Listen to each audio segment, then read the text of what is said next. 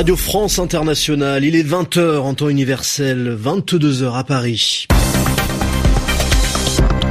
Florent Guignard. Bonsoir, bienvenue, c'est le journal en français facile que je vous présente avec Zéphirin Quadio. Bonsoir Zéphirin. Bonsoir Florent, bonsoir à tous. Au sommaire de ce journal Zéphirin d'abord, la présidentielle en Iran. Il y a eu une très forte affluence, c'est-à-dire beaucoup de monde dans les bureaux de vote. Le président sortant Hassan Rouhani affronte entre autres le conservateur Ebrahim Raisi. Le cri de victoire de Julian Assange, le fondateur de Wikileaks, réfugié depuis cinq ans dans une ambassade à Londres. La justice justice suédoise abandonne les poursuites lancées contre lui, mais ses ennuis ne sont pas forcément terminés. Les États-Unis aimeraient bien le juger pour la publication de millions de documents confidentiels américains. Également dans ce journal des tensions entre l'Union européenne et les Philippines. Et puis la menace d'une nouvelle crise financière mondiale les fonds de pension des fonctionnaires à la retraite aux États-Unis sont au bord de la faillite. Le journal en français facile. La présidentielle iranienne à la une de l'actualité, le dépouillement des bulletins a commencé. Il y avait quatre candidats en lice, mais les regards se portent sur les deux favoris. Le président sortant d'abord, Hassan Rouhani, candidat à un nouveau mandat de quatre ans, il est partisan de l'ouverture de l'Iran. C'est sous son mandat que les sanctions internationales ont été en partie levées après l'accord international sur le nucléaire iranien. Et puis face à lui, le candidat conservateur Ebrahim Raisi qui a fait campagne en faveur des plus pauvres. Pas de chiffres définitifs de la participation pour l'instant, mais il y a eu beaucoup de monde dans les bureaux de vote, à tel point que les autorités ont reporté à deux reprises l'heure de fermeture du scrutin. Envoyé spécial à Téhéran, Muriel Paradon. Les autorités ont voulu permettre à tous les Iraniens de pouvoir accomplir leur devoir électoral. Il y a d'ailleurs eu un appel du guide suprême dans ce sens. À Téhéran, on a constaté de longues files d'attente devant les bureaux de vote toute la journée et jusque tard dans la soirée. Les Iraniens ont fait la queue calmement malgré la chaleur persistante.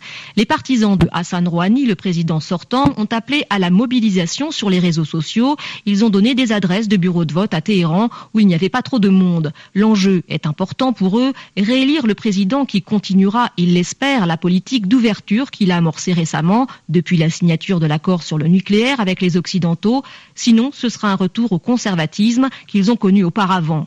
Les partisans du principal candidat conservateur Ibrahim Raisi espèrent, eux, que ce dernier sera élu. Il a promis notamment de créer des emplois. Ça a été l'un des principaux thèmes de la campagne. L'issue du scrutin reste incertain. Il faudra attendre samedi pour avoir des premiers résultats. Muriel Paradon, Téhéran, RFI. Également dans l'actualité, la visite d'Emmanuel Macron au Mali. C'était une de ses promesses de campagne. Le président français est allé saluer à Gao, dans le nord du Mali, les soldats français engagés dans l'opération Berkane et la lutte contre le terrorisme. Emmanuel Macron prolonge l'action de son prédécesseur François Hollande et il compte même accélérer la lutte contre les djihadistes.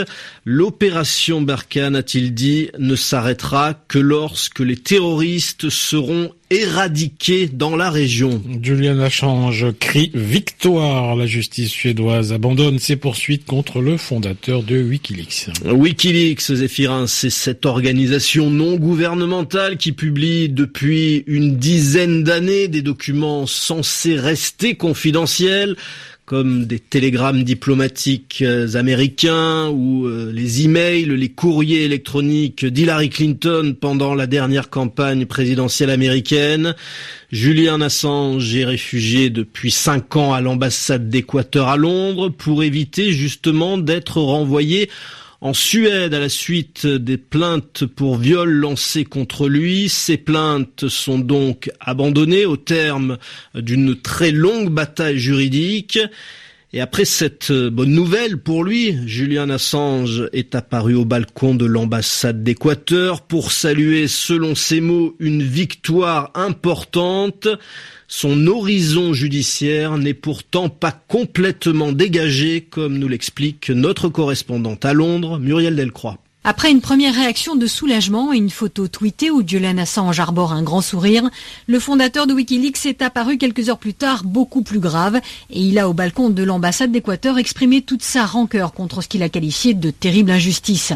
Julian Assange sait que ce développement spectaculaire est loin de régler sa situation, d'abord parce que les services de police britanniques ont déjà prévenu que dès qu'il mettrait un pied en dehors de l'ambassade d'Équateur, il serait dans l'obligation de l'arrêter pour avoir violé il y a près de cinq ans les conditions de sa liberté sous caution au Royaume-Uni.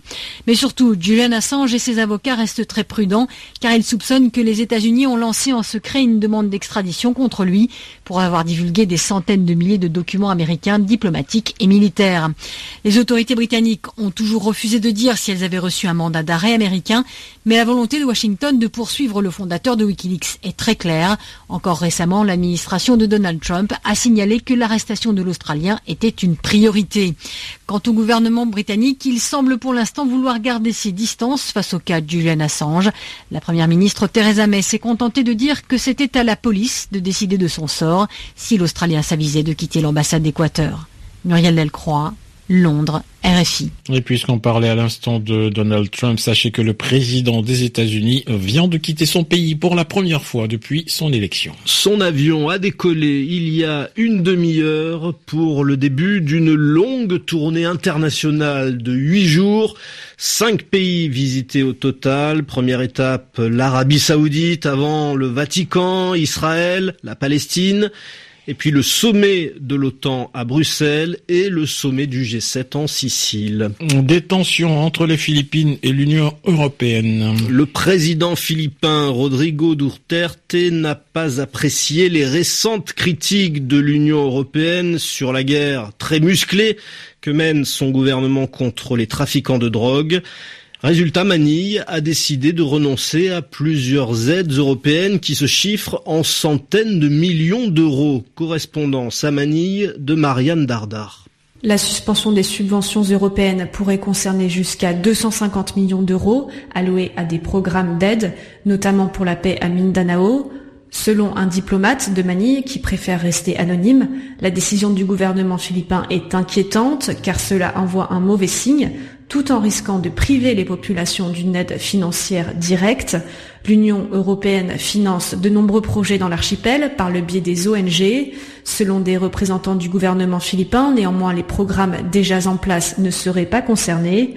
À plusieurs reprises, le président philippin Rodrigo Duterte avait fustigé l'Union européenne, qu'il accuse d'ingérence, pour avoir critiqué sa guerre anti-drogue jugée sanglante.